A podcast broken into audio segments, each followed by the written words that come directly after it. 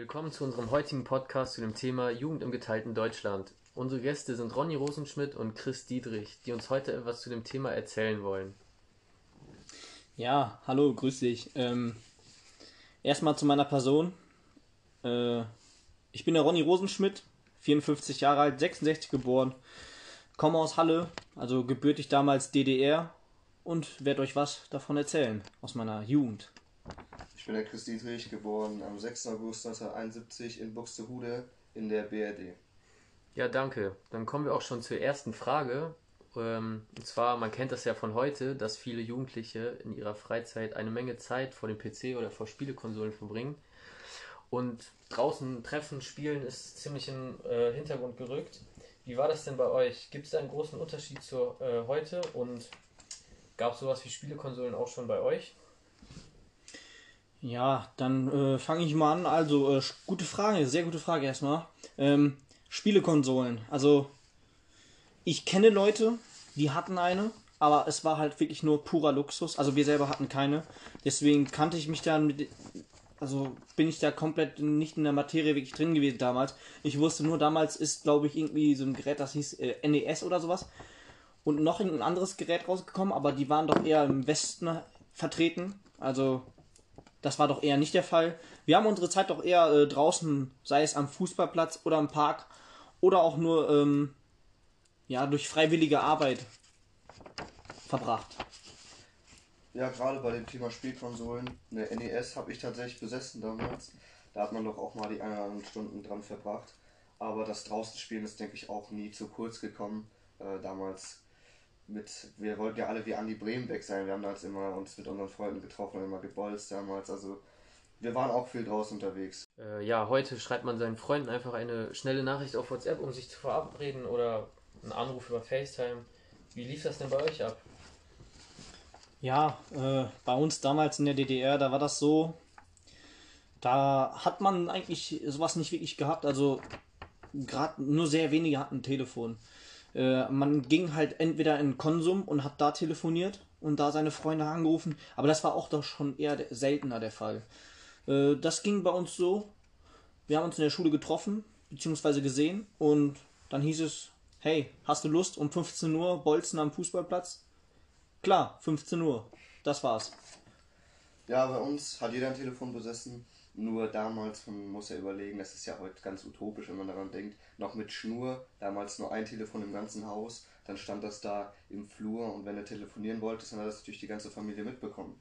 Dann, wenn man sich da mit seiner Freundin da mal treffen wollte, hat das natürlich die ganze Familie gehört. Das ist dann immer relativ unangenehm gewesen. Das ist für die Kinder heutzutage unvorstellbar. Ja, Chris, du hast gerade schon angesprochen mit der Freundin telefonieren. Wie war das denn so generell mit Freundin und Liebe? Ja, wie du weißt, bin ich ja jugendlich in den 80ern gewesen und äh, die 80er sind ja bekannt dafür, dass sie doch erstmal sehr, sehr wild waren und dementsprechend ist man da auch äh, mit der Freundin auch mal, ist man dann schneller zugange gekommen. Aber man wusste natürlich auch Bescheid, es gab ja Dr. Sommer in der Bravo, ist denke ich für auch äh, für Jugendliche heutzutage noch ein Begriff.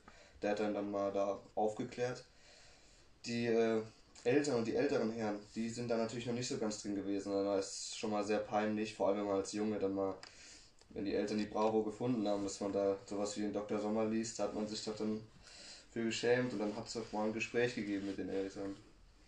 Ja, also da kann ich auch nur zustimmen. Also bei uns gab es leider halt nicht den die, äh, Dr. Sommer oder die Bravo, sondern bei uns war es der Professor Bormann, aber genauso peinlich wie es bei euch war, ging es bei uns auch so zustande. Ähm, da wollte man einfach nicht, dass die Eltern das sehen. Also das war schon, war auch schon eine wilde Zeit, wie du sagtest. Und ähm, ja, wenn man auch schon mit der Freundin so weit war, dann konnte man auch sagen, okay, äh, ich hole mir, also die Freundin konnte das sagen, äh, komm, ich hole mir die Wunschkindpille. Die hat man damals kostenlos bekommen. Ja, bei uns gab es sie nicht kostenlos. Da musste man dann immer noch einen bestimmten Betrag für bezahlen, der auch äh, dann von Apotheke gerne variiert hat. Na, das hört sich ja nach einer Menge Spaß an. Ja. ja, dann kommen wir zum nächsten Thema und zwar Musik. Was war damals in? Welche Bands oder Musiker wurden gehört und vor allem, wie hat man Musik gehört? Ja, ich persönlich bin dann auch großer Fan gewesen von den damaligen Charts. David Hasselhoff, Roxette, kennt man ja alle. Aber auch die neue Deutsche Welle, Nena, 99 Luftballons, habe ich damals auch mal den ersten Kuss mit meiner jetzigen Frau. Romantische Zeiten damals. Musik hat man damals über den Walkman und später auch über den Discman gehört. Man konnte damit einfach durch die Straßen laufen, Kopfhörer rein. Äh, das Problem damals ist das mit den Kassetten gewesen. Viele äh, alte Hasen kennen das vielleicht auch noch. Musste man mit dem Bleistift immer wieder die Bänder zurückdrehen. Das Ganze ist dann im Discman anders gewesen. CD rein dann konnte man einfach zuhören. Ja, bei uns war das auch ein bisschen anders. Äh, ein Walkman hatte man da nicht. Wir haben das eigentlich nur über ein Radio gehört, die, aber auch dieselbe Musik eigentlich auch. Ähm, ja, auch wenn es eigentlich verboten war, äh, Westmusik zu hören, hat man es trotzdem getan eigentlich. Also da hat sich auch wirklich niemand dran gehalten. Also man kannte die Lieder und äh, da fallen mir auch noch ein paar Musiker auch noch ein hier äh, oder Lieder auch hier Major Tom oder gerade das war äh, hier Karat. Über sieben Brücken musst du gehen. Auch das Lied, das werde ich niemals vergessen. Das ist ein das ist ein tolles Ding gewesen. Ja, von den Liedern, da kennt man ja manche heute noch. Ja, gehen wir weiter zum Thema Sport. Die meisten Jungs heute fangen schon früh mit Fußball an oder spielen es auch im Verein. Gab es bei euch auch Sportvereine oder wie habt ihr Sport betrieben? Ja, ähm, Sport, ja, pure Leidenschaft damals auf jeden Fall. Also ich habe jetzt keinen Fußball gespielt. Ich, äh, bei uns in der DDR, da waren doch mehr die Leichtathleten vertreten, äh, so wie ich. Ich war ein Leichtathlet mit Herz und Seele. Ja, und das habe ich auch im Verein betrieben. Bei uns war der Fußball auf jeden Fall deutlich beliebter, aber das beliebteste war definitiv der Tennis. Ich meine, wenn man sich erinnert, Boris Becker, damals alles gewonnen, was man gewinnen konnte. Viele Freunde hatten ihn als Idol und dann auch selber Tennis gespielt. Für mich ist es nichts gewesen. Ich bin beim Fußball geblieben. Ja, wir waren gerade bei Sportvereinen. Wie war es denn generell mit Jugendverbänden? Gab es da welche und inwiefern waren diese politisch veranlagt? Ja, spezielle Jugendverbände nicht, aber man muss sagen, damals ist ja die äh, Atomrakete sehr äh, groß gewesen. Deshalb hatten sich äh, Vereinigungs- oder Jugendliche zusammengeschlossen, die dann äh, ähnlich wie heute Fridays for Future, nur eben in einem kleineren Kreis, so ökologisch aktiv gewesen sind und dann auch mal versucht haben, den großen äh, Mächten da was zu zeigen, wie man vielleicht die Umwelt besser behandeln könnte.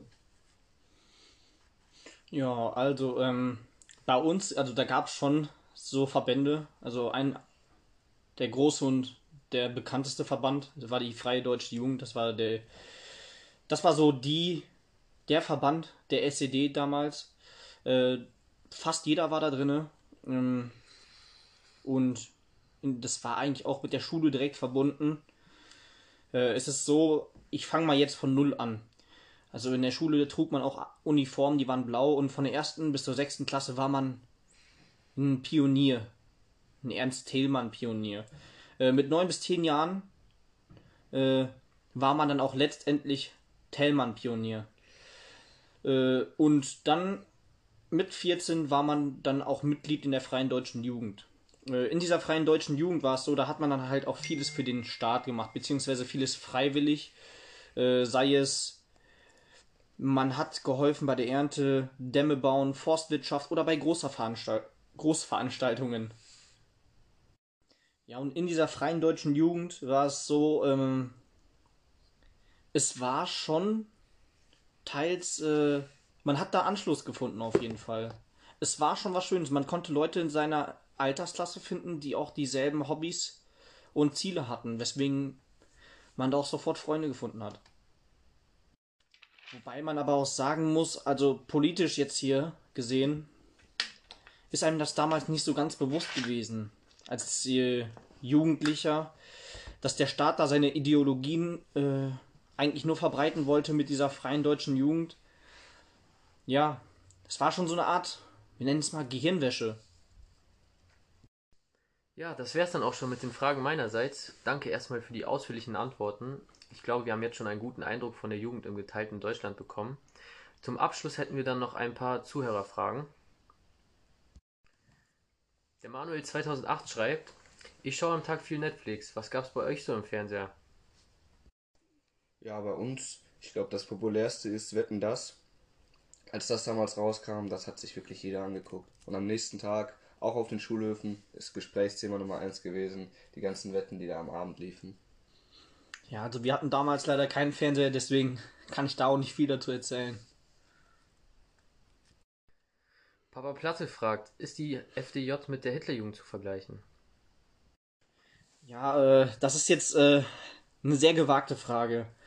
Also auf keinen Fall würde ich das mit der Hitlerjugend vergleichen, sondern die FDJ ist so eine Art, ja, schon eine Organis Organisation auf jeden Fall für dich selbst. Ähm, nämlich, man muss es so sehen, die FDJ wollte immer noch ihre Ideologien verbreiten und das war auf jeden Fall der Grund Nummer eins, warum auch dieser Verband gegründet worden ist, um so so viele Leute zu kontrollieren wie möglich. Es recht äh, bei der Jugend anzufangen, um diese dann für später dann halt vorzubereiten. Aber vergleichbar mit Hitlerjugend auf jeden Fall definitiv nicht, würde ich sagen. Das ist nochmal eine Nummer größer. Gomma HD fragt, seid ihr froh, dass Deutschland nicht mehr geteilt ist? Also der Mauerfall an sich war natürlich schon mal ein riesiges Event, da war die Freude sehr groß und viele Leute lagen sich in den Armen. Und also was Schlechtes ist es definitiv nicht. Ich habe jetzt auch viele Freunde, die damals aus der DDR stammen und es ist auch immer wieder schön zusammenzusitzen und sich alte Geschichten anzuhören, was damals so auf der anderen Seite gewesen ist, was uns für uns natürlich alle unvorstellbar gewesen ist damals. Definitiv, definitiv, da gebe ich dir recht. Also ich habe ich hab geweint damals. Es war ein Ja, unglaublicher Moment. Es war wie schon eine Art Befreiung, muss man sagen. Da ist schon, da man sich schon ein bisschen gefangen, gefangen fühlte. Und nach dem Mauerfall, ich durfte überall hinreisen. Ich hatte die Chance auch mal auf einen Discman, beziehungsweise früher Walkman, auf all die Dinge, die wir damals nicht hatten. Also das Leben ist auf jeden Fall deutlich, deutlich besser. Man ist froh. Ich habe Freunde jetzt in der BRD, beziehungsweise hier den guten Chris, den habe ich auch nur dadurch kennengelernt. Ja, danke für eure ehrlichen Antworten. Ja, das war's mit der heutigen Episode zu dem Thema Jugend im geteilten Deutschland. Danke an alle Zuhörer und vor allem danke an Ronny und Chris für eure Teilnahme. Bis zum nächsten Mal.